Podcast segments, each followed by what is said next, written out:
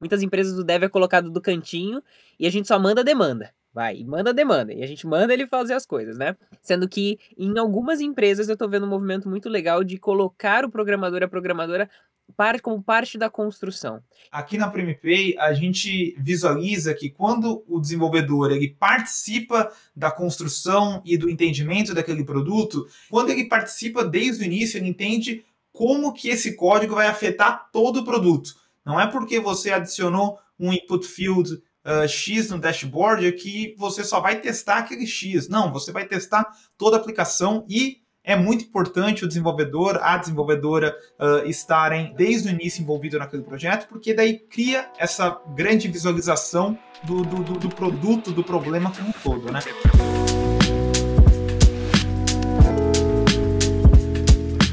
Olá pessoal, meu nome é Thaisa Candela, estamos aqui em mais um episódio do podcast Proxy. Eu sou Developer Relations Expert aqui na Rocket City e estou acompanhada do meu querido Rodrigo Terron. Se apresenta pra gente, por favor. Olá, Thaisa. Bem, sou Rodrigo Terron, sou diretor de operações aqui na Rocket e sou co-host né, da Thaisa aqui no podcast Proxy. Antes de mais nada, vou explicar um pouco o que, que é o podcast Proxy. Talvez você caiu aqui no canal, não assistiu nenhum episódio ou não sabe exatamente o que é. A proposta aqui é conectar as empresas e os desenvolvedores, né? Entender o dia a dia, como as decisões técnicas são tomadas, entender um pouco de carreira. Então, é um tipo de conteúdo completamente diferente dos outros conteúdos que a gente tem aqui no canal, porque a gente sempre tem convidados que fazem parte do dia a dia, que estão dentro das empresas, mas não para falar das habilidades técnicas, mas para falar do dia a dia, como funciona por dentro, né? Como é a empresa, como o time trabalha, quais são as decisões. A gente já falou de temas super legais. Esse é um podcast relativamente novo, então a gente tá super feliz aqui de entregar um conteúdo tão bacana, né, Thaisa? A gente está extremamente feliz de saber que vocês estão gostando muito dessa nossa iniciativa e é super importante que você compartilhe com a gente, entra lá no Discord, fala com o time de community, deixe aqui nos comentários o que você está achando dessa nossa iniciativa e também ideias para próximos episódios. Beleza? Ou empresas, né, Thaís? Ou empresas, exatamente. Ideias, temas, outras empresas, para que a gente possa trazer aqui um pouquinho mais da realidade de mercado, né? Um pouquinho, deixar um pouquinho a teoria ali de lado e vamos entender como que realmente é colocar a mão em produção, né? E hoje nós estamos recebendo aqui um enorme prazer de receber a PremiPay. É uma fintech brasileira apoiada pelo governo britânico. Pois eles vão contar um pouquinho mais como que isso funciona. É uma startup que facilita pagamentos internacionais de lá para cá, de cá para lá, pelo menos foi o que eu entendi. e para nos contar sobre o desafio técnico de internacionalização de uma forma consistente de uma aplicação financeira, do mercado financeiro, eu posso dizer que é até um pouco crítico, né? Porque quando a gente tá falando de transações, a gente tá falando de algo extremamente sério. Então, não pode deixar qualquer coisa falhar ali no meio do caminho, né? A gente realmente tá falando de um sistema que precisa de muita consistência.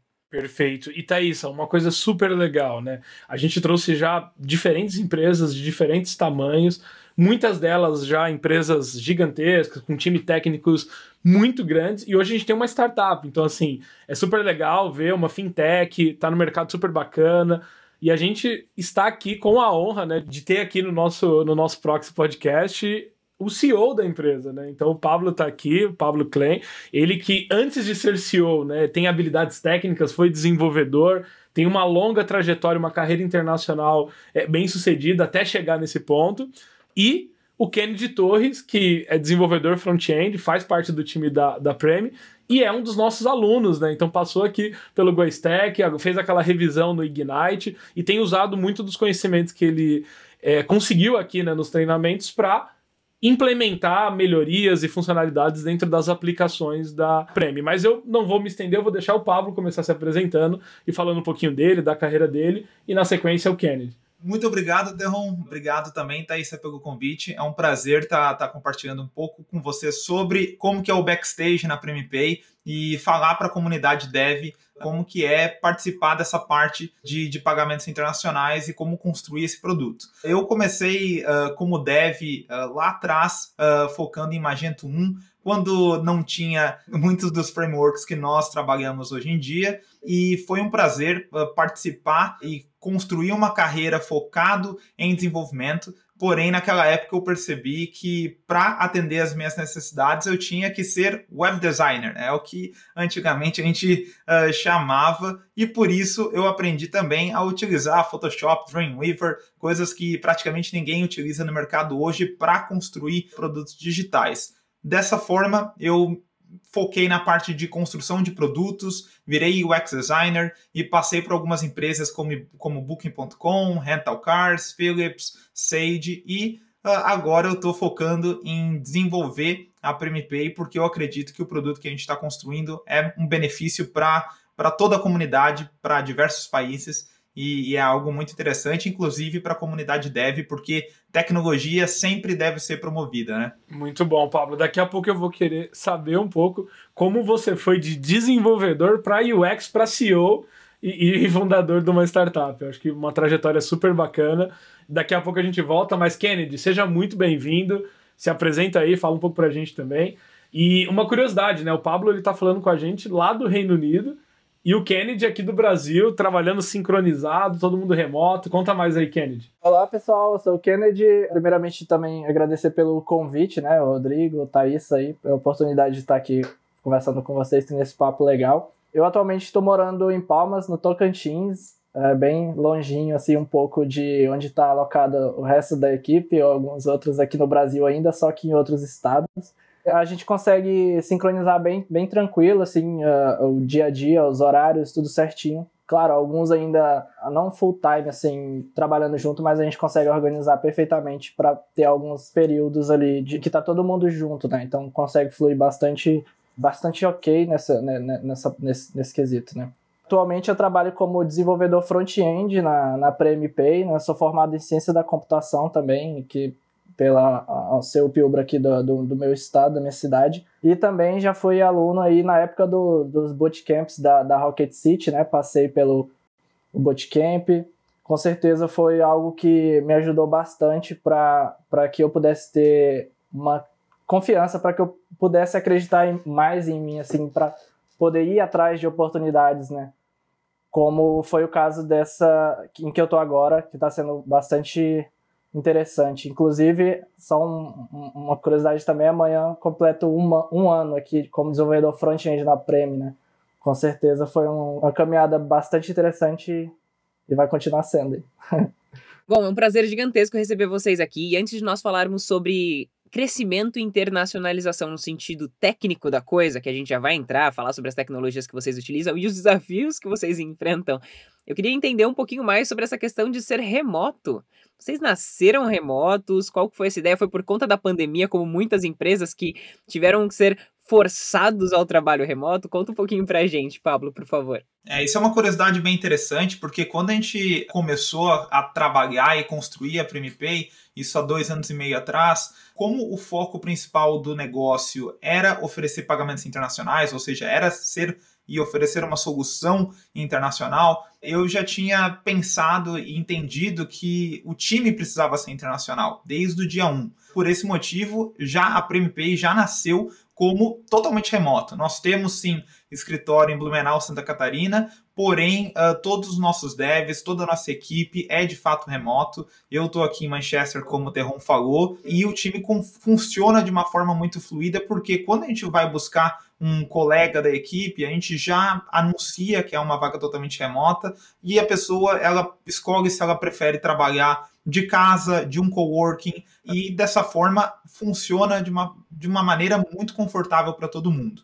A gente utiliza algumas uh, ferramentas para trazer Uh, o, o, o, time mais próximo, né? Até porque o, o, grande, eu acredito que o grande desafio de trabalho remoto é a parte da cultura. Eu acho que é o principal problema se não for bem aplicado tem pessoas que são mais introvertidas, tem pessoas que são mais extrovertidas, então nós temos que garantir que esse ambiente ele funcione. Então, de alguns meses para cá, a gente está utilizando o Gather. Gather é um, um simulador de escritório uh, virtual que funciona muito bem, cada um tem sua mesa, e a gente percebeu que o tempo de conversa, por exemplo, entre os desenvolvedores aumentou de uma forma uh, incrível, porque agora eles batem mais papo junto, botem, botam, por exemplo, Spotify com música e vão curtir uh, de uma forma conjunta aquele trabalho.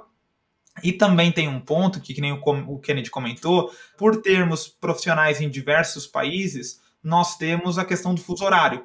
Então, dentro da PremiPay, também a gente aplica o horário flexível. O profissional trabalha do horário que ele se sente mais confortável. Então a gente tem os devs que preferem trabalhar de madrugada, tem o Kennedy, por exemplo, que começa às seis da manhã, porque é um desejo dele, então funciona de uma maneira bem interessante. E alguns outros uh, stacks que nós utilizamos para comunicação é o Slack, diferente do Discord que a Rocket City utiliza internamente, a gente utiliza o Slack. E também utilizamos, claro, algumas ferramentas para arquivos como Google Drive e também o Notion para comunicação, para nós termos o wiki interno, termos toda a parte de tickets, backlogs, então funciona de uma maneira bem tranquila para aqueles momentos que os devs não estão conversando entre si, né? Aqueles aqueles momentos mais em off. É super interessante isso que você está trazendo. Acho que o Terron pode até comentar um pouquinho mais sobre como que é a nossa vivência aqui também, porque quando a gente fala de trabalho remoto, muita gente acha que é pegar o presencial e levar simplesmente replicar no remoto, mas não é. Né? É uma cultura completamente diferente, são ferramentas diferentes, são cerimônias que precisam acontecer que no presencial acontecem quando você vai pegar uma água ou pegar um cafezinho, né? Então você precisa, de fato, criar esses ambientes no remoto para que as pessoas façam, tenham um comportamento, de certa forma, semelhante, né? Vamos dizer assim. Exatamente isso, Thaís. Eu acho que as ferramentas elas são essenciais. Ter uma boa, a gente fala aqui na Rocket, cerimônia de acolhimento, né? Então, quando entra um novo colaborador, a gente tem todo um trabalho ali nos primeiros momentos de conectar ele com a equipe, porque é, ele tá chegando. Então, assim, quando você chega no escritório, tá todo mundo ali dentro do escritório, é muito fácil você se conectar com as pessoas, você começar a trocar. Agora você chega, você coloca a pessoa ali no, na plataforma e você não fala nada, né? Não, não apresenta, fica aquela coisa assim, tipo, tá, e agora? O que, que eu faço? Então aqui, quando entra um colaborador novo, a gente tem um, uma cerimônia. Quando ele entra no Discord, todo mundo vai lá e cumprimenta e recebe. A gente faz a primeira semana ali algumas agendas, né? Coloca, marca alguns invites com pessoas que vai trabalhar diretamente. Então, essas cerimônias, essas ferramentas é algo muito importante. E muita gente tem dúvida, porque tem muito desenvolvedor que trabalha muito, por exemplo, como freela, e o trabalho do freela ele é muito remoto, mas nem sempre tem essa esse desenho, né? E isso que o Pablo falou, né, de simular o escritório para uma empresa que é 100% remota é super importante. Porque tem que ter essas características, tem que a gente tem que saber, tem que funcionar bem o, o assíncrono, né? Então assim, vai ter momentos síncrono, vai ter uma reunião, vai ter uma daily, mas tem muitos momentos que vai ser assim, vai estar cada um no horário fazendo uma coisa diferente. E, pô, como que conecta essas entregas, né? Como que essas pessoas elas elas interagem? Então isso é super super importante, né? E a pandemia acelerou esse processo.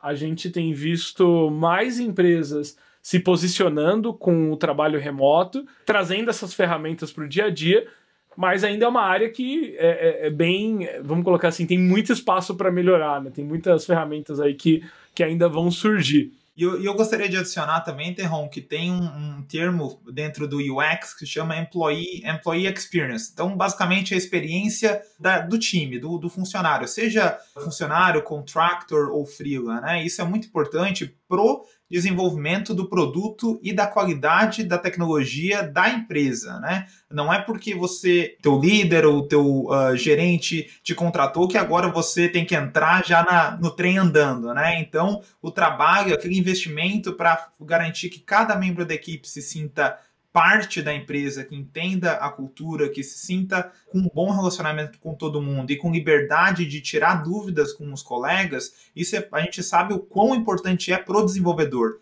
Porque quando o desenvolvedor entra, ele não pode ter somente o wiki lá dizendo todas as regras. Ele precisa ter um buddy, né, um amigo, para ele poder ir lá e tirar essas dúvidas. Então isso é crucial, principalmente quando a gente fala remoto, né?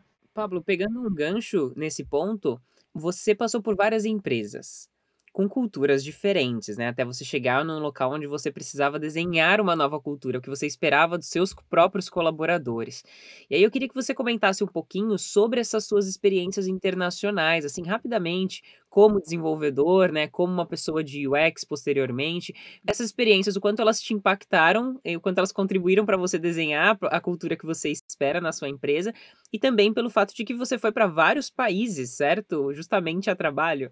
Exatamente. Então, quando a gente fala de cultura, eu posso dizer que, pelo que eu aprendi no Canadá, na, na, na Holanda, agora aqui na Inglaterra, uh, é que nós, uh, gerentes, fundadores, uh, líderes, a gente deve acreditar e confiar no time que a gente tem. Não é fazendo microgerenciamento que o teu desenvolvedor vai codar melhor ou vai codar mais rápido. Ao contrário, ele vai fazer tudo sem aquela vontade de entregar algo de qualidade. Então, nós devemos, como gerentes, como fundadores, acreditar no desenvolvedor. E o desenvolvedor, ele deve mostrar para o seu gerente que ele pode ser acreditado, né? Que ele, que ele de fato ele entrega aquela confiança. Então, uh, isso, o que eu, pelo que eu aprendi nessas empresas que eu passei, eu acredito que esse é o ponto chave para criar uma cultura de qualidade, porque uh, não é todo momento que o gerente ou o líder ele vai estar ali visualizando o que, que você faz, e a cultura é justamente quando o gerente não está presente. Né? Então, por isso que eu digo que para os desenvolvedores é muito importante que você mostre que você é uma pessoa que, se você tem dúvidas, você sabe buscar por essas dúvidas de uma forma autônoma, sem precisar do teu líder, que você vai conversar com teus colegas, que você vai uh, buscar no Stack Overflow, vai conversar com a comunidade da Rocket City. Então, isso é algo de fato muito importante como profissional. E quando eu falo na parte de desenvolvimento de produtos, eu tive a sorte, a oportunidade de trabalhar em em projetos muito complexos e também com culturas muito diferentes, né? Eu tive a oportunidade de trabalhar ao mesmo tempo com pessoas da Espanha, da Ásia, do Canadá, dos Estados Unidos, tudo no mesmo projeto. Então você tem que entender que existe tons de voz diferentes que você aplica para conseguir ter uma qualidade naquele projeto e que ele ande né, da, da forma mais correta possível. Então, uh, quando eu falo da parte de produto, de desenvolvimento de tecnologia,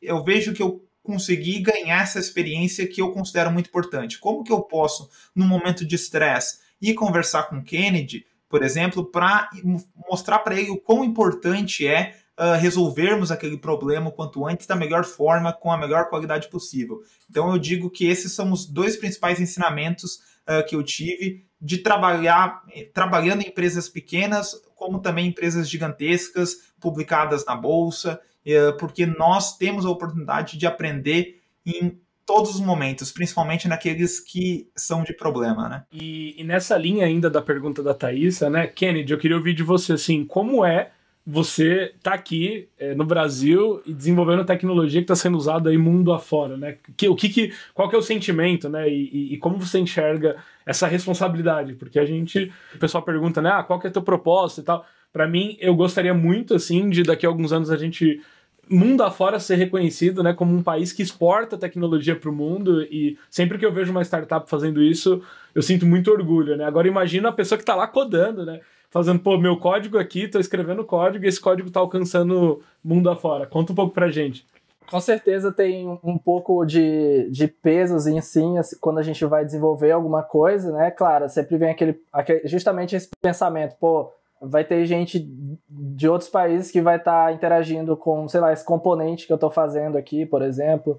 Então, certamente, com certeza, tem, tem sim é, toda essa, essa coisa assim, que a gente pensa.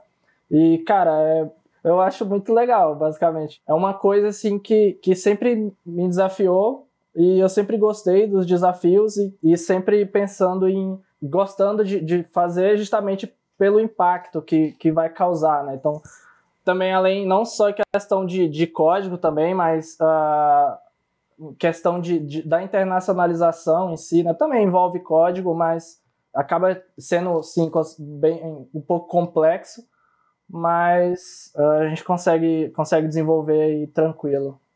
Bom, já que estamos falando de desafio e internacionalização, bora falar de tecnologia, que é o que os devs e as devs estão esperando lá do outro lado. Quando a gente fala de, um, de internacionalizar um aplicativo, um site, muitas vezes na cabeça de algumas pessoas é ter opção de vários idiomas. Mas a gente sabe que é muito além disso, principalmente quando a gente está falando de um sistema voltado para o mercado financeiro. Então a gente está falando, por exemplo, de diversos diversas regras, né, diversos órgãos regulatórios, enfim. Então eu queria que você falasse um pouquinho mais, Pablo, sobre os principais desafios que são, que eu imagino que sejam um core do negócio de vocês, né? Se vocês querem fazer essas. É, se vocês facilitam a transação de dinheiro de diversos países, vocês estão debaixo de diversas regras diferentes para que isso de fato aconteça da melhor maneira possível, né?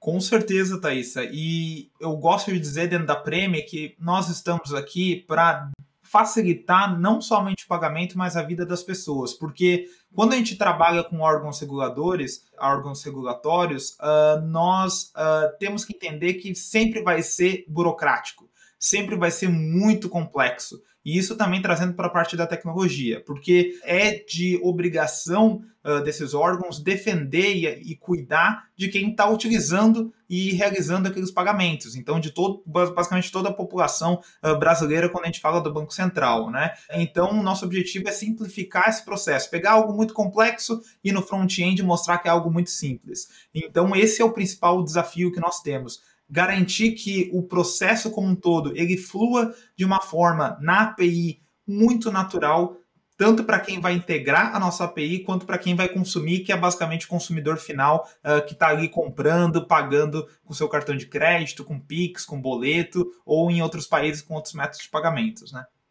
Indo mais a fundo ainda nessa, nessa temática, né?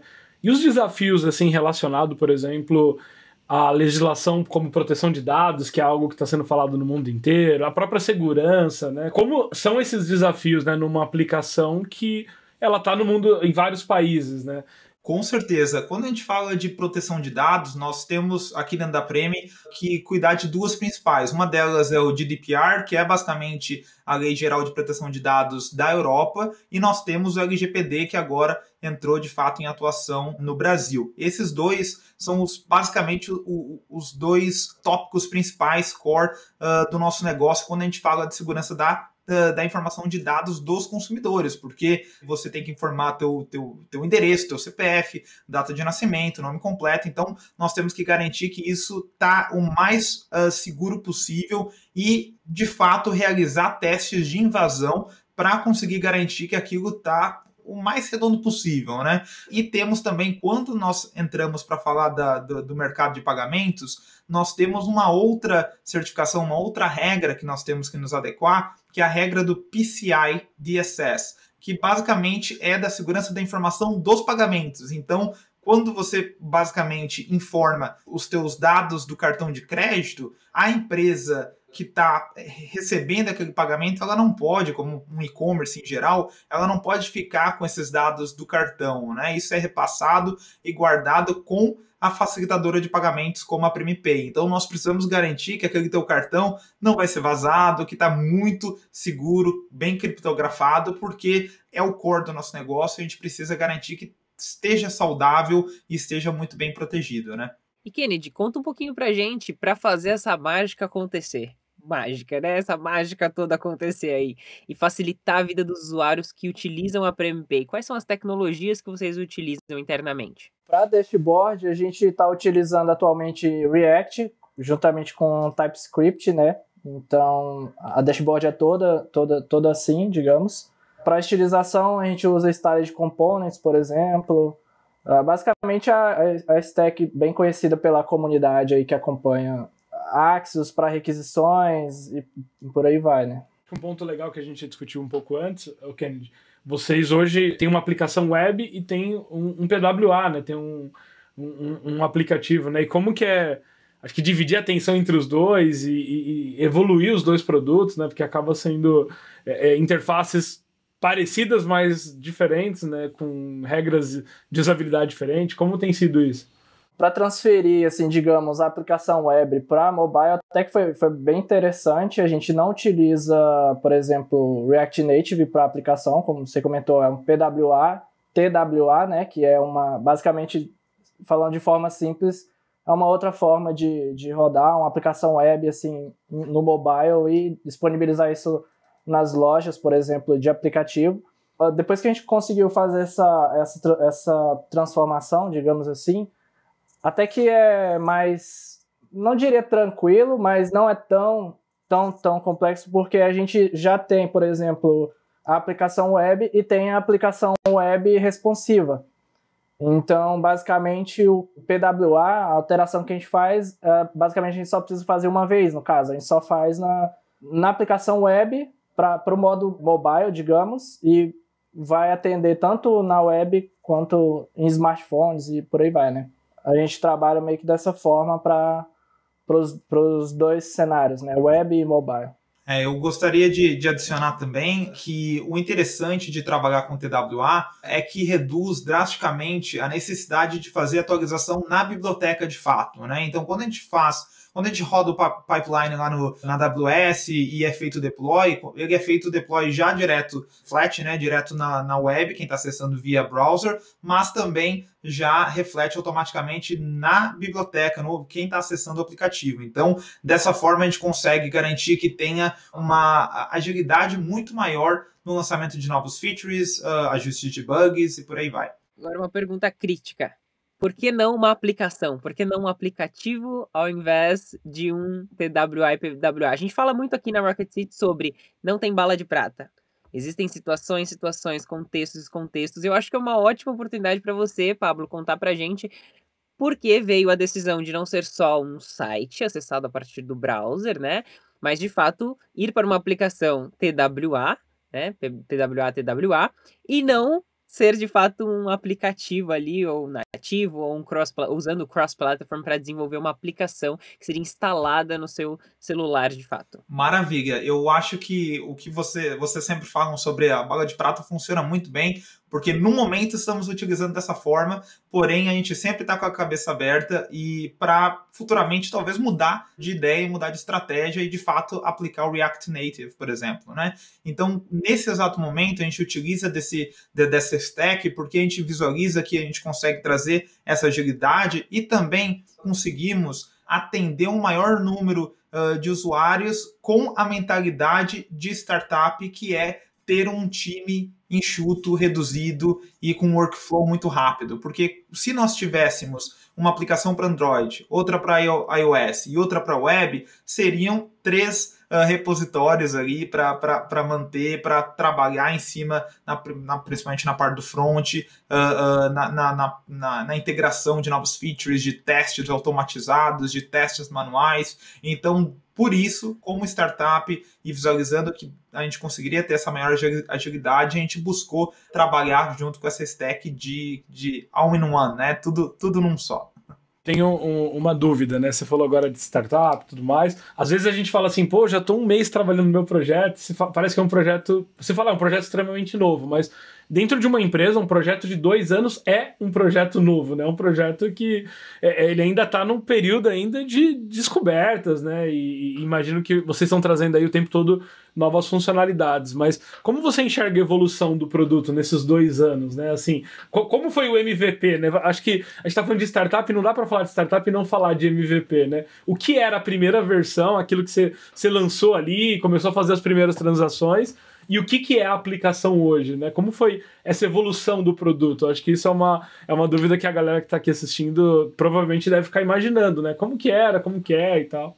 Excelente pergunta, Terron. Eu acho que é, que é o tipo de pergunta que eu sempre gosto de responder, porque quando a gente fala de MVP e a gente fala de um, de um produto B2C, vamos aqui dar um exemplo, um, um aplicativo de, de comida, um e-commerce, você pode fazer esse MVP com um custo mínimo, muito rápido, sem grandes problemas. E é como você sempre deve fazer, deve, fundador, que tem alguma ideia. Isso é de fato algo muito, uh, muito importante você ter isso como princípio, né? Porém, quando a gente fala de um, de um sistema de pagamentos, infelizmente você não pode fazer via Excel, você não pode fazer via front-end que, que envia via API para o teu e-mail, porque tem dados muito delicados ali e tem uma basicamente toda uma engenharia que ela precisa funcionar para você conseguir coletar um pagamento simples uh, sequer. Então, uh, o nosso MVP a gente demorou uh, cerca de 13 meses para construir. Foi algo, foi algo muito, na, na visão de alguns, muito muito demorado, mas na visão do Banco Central, quem entende dessa parte burocrática sabe que foi muito rápido, porque 13 meses para construir uma, uma base de sistema de coleta de pagamentos é algo que, que, que, demora mesmo, né? E após nós realizarmos essa, esse primeiro teste via MVP, a gente já teve que correr para atingir o uh, Product Market Fit, que é o PMF, né? Que basicamente é validar não somente que aquele MVP é aceito no mercado, como ele está sendo desejado no mercado. Né? E para isso, quando a gente fala de tecnologia de meio de pagamento, nós temos que garantir que a tecnologia e o, basicamente o stack, né, a API, ela está muito bem estruturada, muito bem organizada. Então, uh, algo que eu fiz uh, quando no, durante esse processo inicial foi conversar com muitos clientes, muitos CTOs, muitos devs, software engineers, para basicamente mostrar a estrutura que a gente estava criando e pegar basicamente insights e opiniões de como a gente poderia fortalecer aquilo. Né? O principal desafio que nós tivemos naquele momento foi transparecer que o produto que a gente tinha era algo de confiança, era algo bem estruturado, e, e, por isso que eu sempre bato na tecla que a comunidade de dev é excelente, porque se tu vai chamar alguém, seja via LinkedIn, seja via Discord, seja uh, falando direto com alguém dentro da empresa, geralmente as pessoas são muito abertas para te ouvir e compartilhar das suas opiniões, né? Quanto do código inicial ainda tem na aplicação. do código inicial, eu diria que 2% que representa, o, for, o, o, representa uma página do nosso site. Eu diria que é, eu diria que é isso. é muito, muito pouco, porque algo que nós temos aqui dentro da Preme é também o conceito de refatoração. Nós estamos estamos sempre refatorando. Dentro desse quarter, eu posso dar o exemplo aqui do Kennedy, que ele tá, esteve refatorando a parte de link de pagamento, na parte do front-end. Como é uma evolução de, uh, de ser humano e também de empresa, que você, ao, longo, ao decorrer do tempo, você uh, aplica algo e lá, no, lá na frente você olha para trás e fala, putz, eu podia ter feito Uh, de uma maneira diferente, né? Isso é algo que, por exemplo, a gente sempre faz dentro da Premi e o Kennedy recentemente fez com, com excelência a parte do link, link de pagamento. Esse mindset né, de, de melhoria contínua para uma startup é muito importante. Né? Para uma empresa grande é importante também, mas quando você fala de uma startup, ela tem que estar tá ali é, é nessa descoberta, melhoria e vai é, pegando feedback, colocando isso e a Thaisa falou assim: quanto do código original ainda está na aplicação, mas a, nas anotações aqui do roteiro, ela colocou uma pergunta assim: você jogou código fora? Porque eu falo, eu, por que, que eu tô falando isso? Porque é uma coisa que eu falo já há alguns anos, né? Desenvolvedor às vezes tem aquele apego, né? Putz, ah, não, mas é, é, vou reescrever aqui o componente, não, vou jogar fora o código. E o dev tem que jogar código fora. Tipo, é, é, o código envelhece, se torna obsoleto, vem coisa nova, vem ferramenta nova e.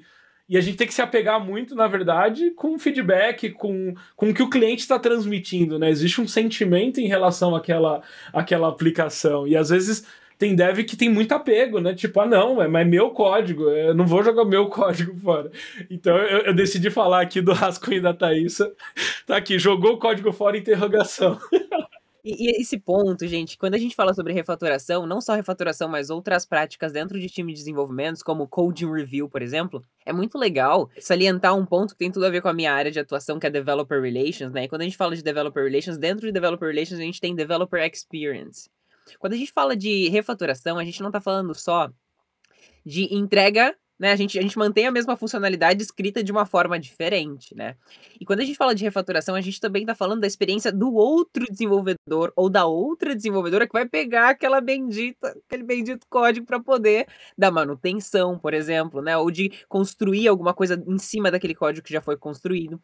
Então, é super importante a gente salientar que refaturação, assim como outras práticas, não tem só relação com o produto que está sendo entregue para o usuário final, mas também para a experiência de quem está desenvolvendo ali com você ou que virá posteriormente. Certo, Pablo? É meio que uma, é meio que uma consequência, né? Quando você aplica internamente um processo que provê uma boa experiência na parte do código, do desenvolvedor, isso como consequência vai chegar como um benefício para o usuário final. Então, uh, vou dar um exemplo para você que quando a gente fala de projetos e, e, desenvolvimento de projetos complexos, todas as frentes do desenvolvimento eles participam da construção daquele projeto, do UX, por quê? Porque quando você, por exemplo, como UX designer, você vai passar aquele projeto para os desenvolvedores front-end e, e, e back, eles precisam entender por completo daquela solução e por que ela foi desenvolvida, porque daí, com, como consequência, o código ele já vem naturalmente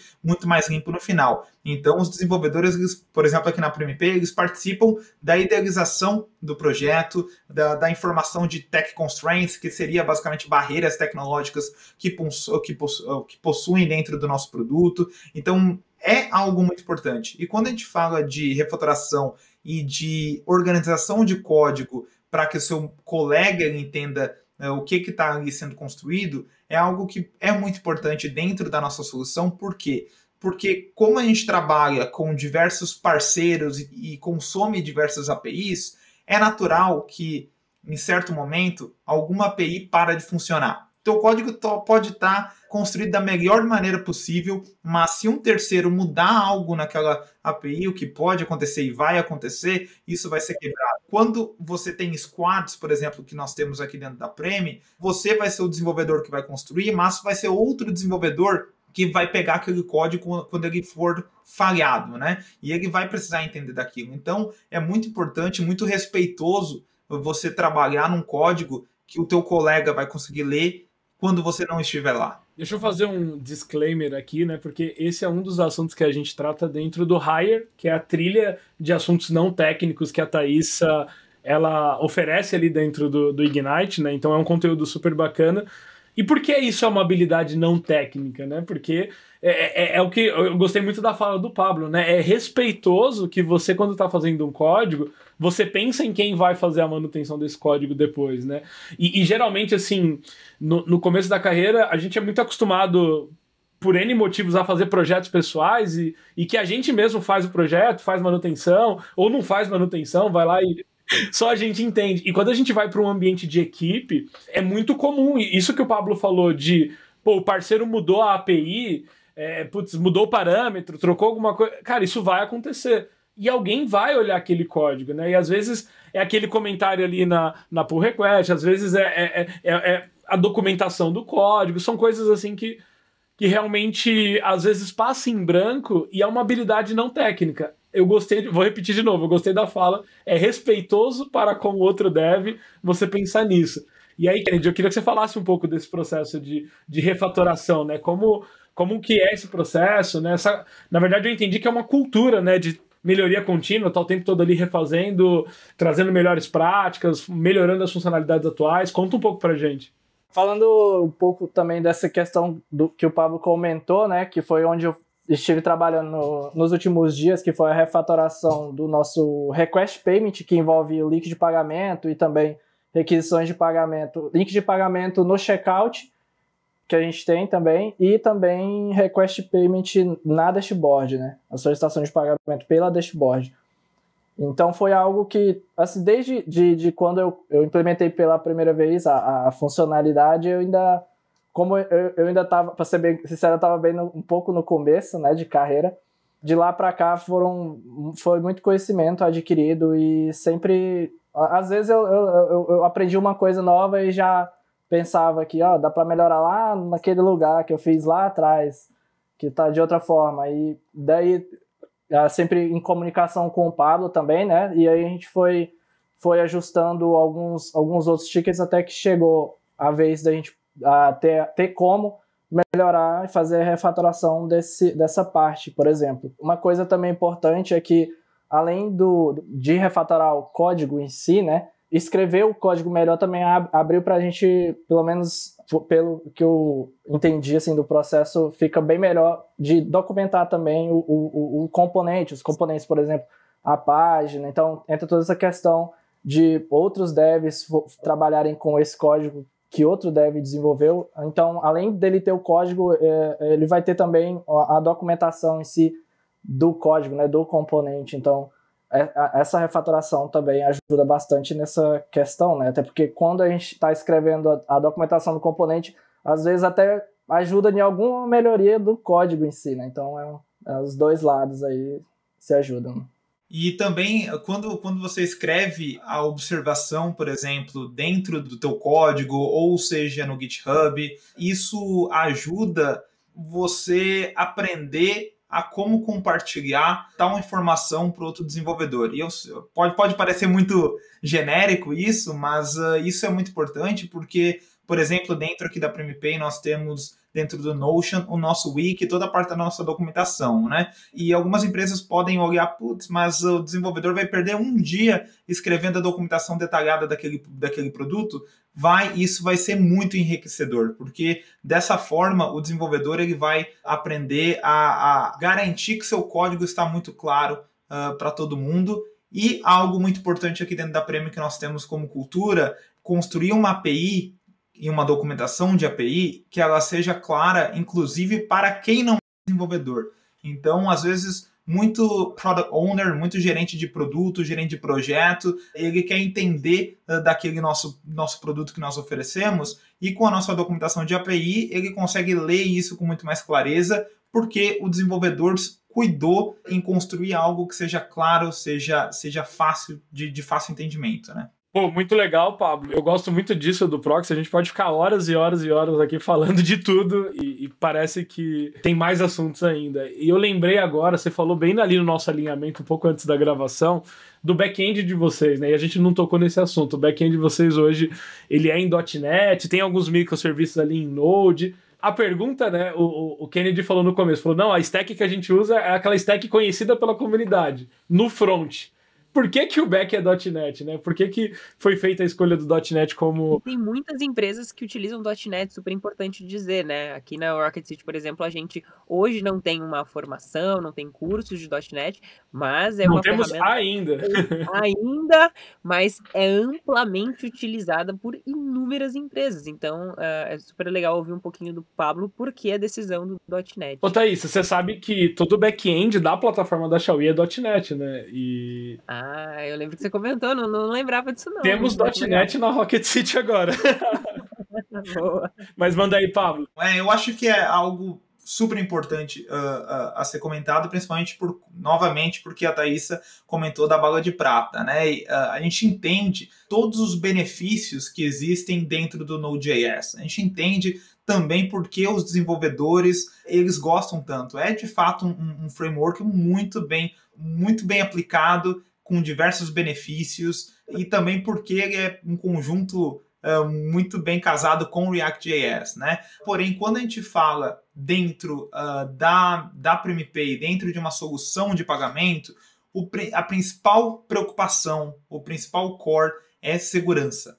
E quando a gente fala de segurança no back-end, o .NET, ele, na nossa visão, é o que traz isso de uma forma mais consistente, de uma forma que vá uh, conseguir internacionalizar todo esse sistema crítico que a Thaisa comentou uh, lá no início. Então, dessa forma, a nossa aplicação como um todo, vamos dizer que 95% dela é em .NET e nós utilizamos alguns microserviços em Node.js para trazer agilidade. Nós utilizamos em alguns, alguns ambientes que eles não trazem essa, essa segurança, essa necessidade de segurança da informação tão crítica. Então, uh, isso foi o que, que nos fez lá no início visualizar como o, o, o stack mais importante, né? A gente, uh, antes de escrever qualquer linha de código, foi, foi uma preocupação minha, uh, junto com alguns uh, colegas, né, buscando por ajuda, entender qual é o framework que a gente, qual é o stack que a gente vai seguir. Uh, para essa solução que a gente vai estar tá construindo.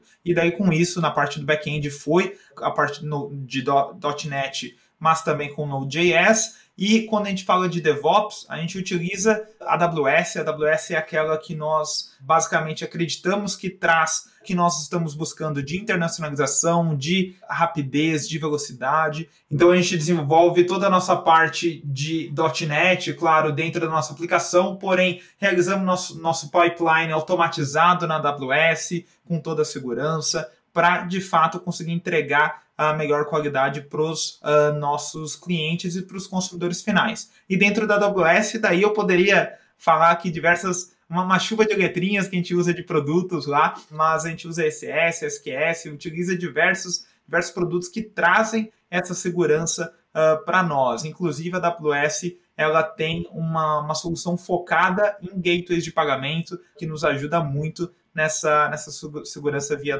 .NET. E é aquilo que a gente sempre fala, né, Thaisa? De. Pô, não tem linguagem, ah, essa é melhor, essa não é. É a caixa de ferramentas e você tem que saber qual ferramenta utilizar e quando utilizar, né? Eu gostei bastante da explicação do Pablo, que ele falou: olha, para .NET a gente usa isso aqui, agora preciso de alguma coisa um pouco mais rápida ali. Não que o .NET não seja, mas, pô, preciso de uma aplicação, conectar uma API, consumir um microserviço, cara, vou pro Node. E é isso, cara. Tecnologia é sobre isso. Você tem que conhecer bem as ferramentas se especializar nas que você vai trabalhar no dia a dia, mas ter essa consciência de quando usar e qual tecnologia usar e ter essa base, né, esse embasamento na decisão, ela é super importante. Só salientando algo que me chamou muita atenção aqui, de tudo que foi falado, o Pablo falou muito sobre o protagonismo do programador e da programadora dentro do time, no sentido de fazer parte da construção.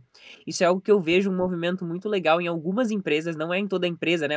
Muitas empresas o dev é colocado do cantinho e a gente só manda demanda. Vai, e manda demanda. E a gente manda ele fazer as coisas, né? Sendo que em algumas empresas eu tô vendo um movimento muito legal de colocar o programador e a programadora como parte da construção. E aí a gente consegue dar espaço para o programador e para a programadora desenvolver uma habilidade que também é uma soft skill chamada de problem solving. Quando a gente entende, quando a gente tem uma visão sistêmica, que é outra soft skill, quando a gente tem a visão sistêmica de que o botão que eu estou criando faz parte de uma tela, essa tela faz parte de uma aplicação, essa aplicação faz parte de uma estratégia, faz parte de um produto, faz parte de uma estratégia de negócio, fica muito mais fácil a gente conseguir contribuir, né, com as soluções. E por técnicas. trás de tudo isso tem um usuário, né, que eu acho que é o ponto mais importante. Perfeito. E eu gostaria também de adicionar algo que aqui dentro da Prêmio, na nossa visualização, funciona muito bem. Você, Thaís, você comentou né, que tem algumas empresas que o dev só recebe demanda. Né? Aqui na Prêmio Pay, a gente visualiza que quando o desenvolvedor ele participa da construção e do entendimento daquele produto, ele vai, quando ele for implementar esse código, Vamos, vamos dar aqui um exemplo que, que seja um quick fix, seja uma melhoria, um feature muito específico. Quando ele participa desde o início, ele entende como que esse código vai afetar todo o produto. Então, dentro da PremiPay, quando a gente fala de pagamentos, a cada aplicação que a gente faz, a gente testa o produto como um todo. Não é porque você adicionou um input field uh, X no dashboard que você só vai testar aquele X. Não, você vai testar toda a aplicação e é muito importante o desenvolvedor, a desenvolvedora uh, estarem desde o início envolvido naquele projeto, porque daí cria essa grande visualização do, do, do produto, do problema como um todo, né? E cada um traz um aspecto diferente, né? Quando a gente fala da construção de um produto, tem muitas pontas soltas, muitas vezes, e tem pontos cegos. Então, o desenvolvedor, ele, ele, ele defende um interesse técnico, né? Um tech lead, que seja. Né? Então, a pessoa de UX vai defender uma outra, um outro aspecto, a pessoa de produto, né? O product manager, a pessoa de negócio. Então, quando a gente reúne todo mundo, a gente consegue ter o máximo de pontos cegos sendo vistos, né? não, não, que não são mais cegos, né? Então isso é algo extremamente interessante. Acho que de tudo que você falou foi o que mais ficou ali na minha cabeça e que eu imagino que impacte diretamente a developer experience, né, da, das pessoas que trabalham junto com o Kennedy aí no, no dia a dia. E algo que funciona também muito bem na Premi é que nós realizamos os design sprints, que basicamente, geralmente, para a construção de um, de um problema, de um uh, para resolução de um problema construção de um, de um produto, basicamente cinco dias imersivos para você conseguir construir aquilo. E é algo que a gente escuta muito bem de, de membros que participam disso da primeira vez é dizer: ah, mas eu não sei desenhar né, um desenvolvedor, um customer service participando, e aí que está a, a, chave, isso que é o ouro, é receber uma perspectiva de alguém que não está dentro daquela daquela caixinha de visualização de desenho. É o desenvolvedor falar, ah, mas por que vai ter um botão XYZ? Mas por que isso vai acontecer? Por que não aquilo? E isso funciona de uma maneira muito interessante e algumas empresas elas podem pensar, tá, mas é um investimento que eu estou fazendo, estou fazendo um gasto porque eu vou parar aquele desenvolvedor de fazer algo para ele dar sugestões. E eu digo que quando você constrói um trem muito bem, bem construído, a manutenção posterior é muito mais simples, é muito mais fácil, é muito mais barato também, né?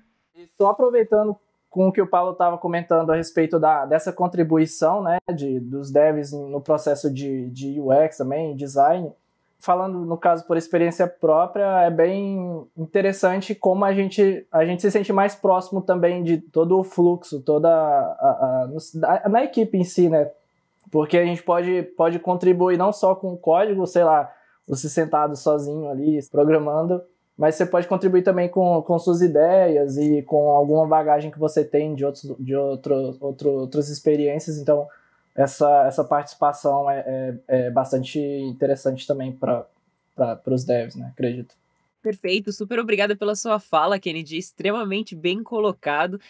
Mas, como o Terron falou, né, a gente passaria horas e horas e horas conversando aqui para explorar e entender um pouquinho mais da realidade de vocês. Vamos encerrando por aqui esse episódio incrível do Proxy. Super especial com a participação da Prêmio Pay. Super obrigada pela presença de vocês. E agora, Terron, é contigo. Eu acho que esse episódio ficou bem diferente, porque a gente viu a realidade e o dia a dia de uma empresa que está ali nas, nas, primeiras versões do teu produto, né? Ainda muito próximo do usuário, fazendo muito, pegando feedback, refatorando, e, e acho que isso é bem legal. Queria muito aqui, em nome da Rocket City, agradecer o Pablo, agradecer o Kennedy, agradecer todo o time da Premi Pay, né? A galera geralmente acho que vai assistir aqui, comentar, e, e é muito legal é, ver uma empresa startup brasileira, putz, apoiada mundo afora, né, fazendo um trabalho muito legal. Então, parabéns para vocês e acho que é, esse episódio é, no mínimo, inspirador. Então, estou bem feliz aqui de, de ter participado com vocês. E queria dar um espacinho de um, uma fala aqui, uma consideração final, primeiro para o Pablo, na sequência para o Kennedy. Muito obrigado mesmo pelo convite, Terron e Thaís, eu agradeço bastante e eu gostaria de adicionar três, três pontos aqui para quem está nos assistindo. Primeiro de tudo, eu agradeço muito que, que você tenha assistido e eu convido você, deve, a você entrar no nosso LinkedIn, entrar no nosso site, porque nós estamos sempre procurando uh, desenvolvedores, desenvolvedoras de todas, todas as frentes. E se você completou todos os, todos os bootcamps, todos os cursos do, da Rocket City, você é muito bem-vindo. Exemplo uh, aqui é o Kennedy, que ele estudou na Rocket City, ele foi, uh, ele foi e é aluno, e também fez algo que eu considero algo de extrema relevância, que foi buscar por projetos como por exemplo numa ONG, para construir o seu portfólio, construir conhecimento, e por conta dessa, dessa junção, ele entrou na PremiPay porque é uma pessoa super capacitada. Então eu trago isso para a comunidade, né? Uh, de fato, façam esse, esse, essas interações com o mercado que só tem benefício. E um outro ponto é acreditem em vocês, uh, em você mesmo, porque uh, você brasileiro, você pode trabalhar como deve para empresas internacionais como a PremiPay e você não está atrás de nenhum gringo, você tem suas fraquezas e seus, seus diferenciais competitivos. Então, eu considero isso muito importante. E o meu último ponto é um convite para você utilizar a PremiPay como teste de integração via API. A nossa documentação de API é aberta, totalmente pública, para você criar uma conta no nosso site. Leva menos que 10 minutos, é gratuito. Então você pode, de fato, utilizar a PremiPay como teste, como aprendizado para suas aplicações. Seja muito bem-vindo. E se você encontrar bugs, é só entrar em contato com a gente, porque a gente adora interação com, com o desenvolvedor. Vai entrar um monte de desenvolvedor agora acessando aí as APIs, lendo documentação e deem feedback, pessoal. Acho que isso é super legal. Kennedy, tua consideração final aí. Obrigado mais uma vez por ter participado. Primeiramente, queria agradecer né, o Rodrigo, a Thaisa, por convidar a gente a participar desse episódio do Proxy. Uh, agradecer também a você que está assistindo a gente agora. Uma consideração que eu gostaria de fazer era que assim, basicamente agradecer muito. Eu, sinceramente, tenho muito a agradecer a, a Rocket City, a equipe e todo o, o conteúdo gerado, né? já acompanho já tem mais de dois anos a, a, a, Rocket City, a comunidade.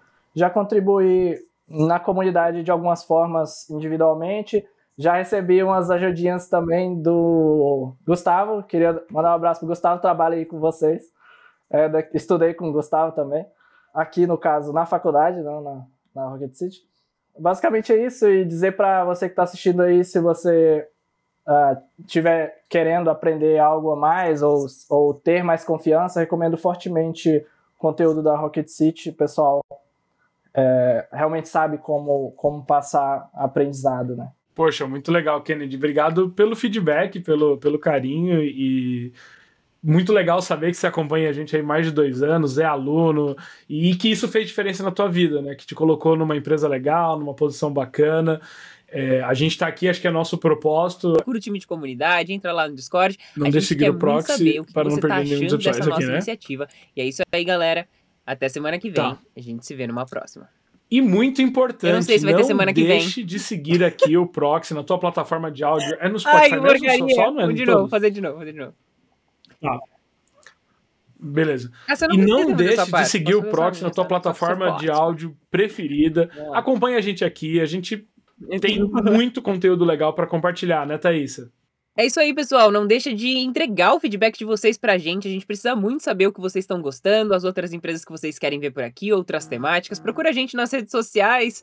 Marca a gente também. Se você fizer alguma postagem sobre o Proxy, procura o time de community lá dentro do Discord da Rocket City. E é isso aí, galera. A gente se vê numa próxima.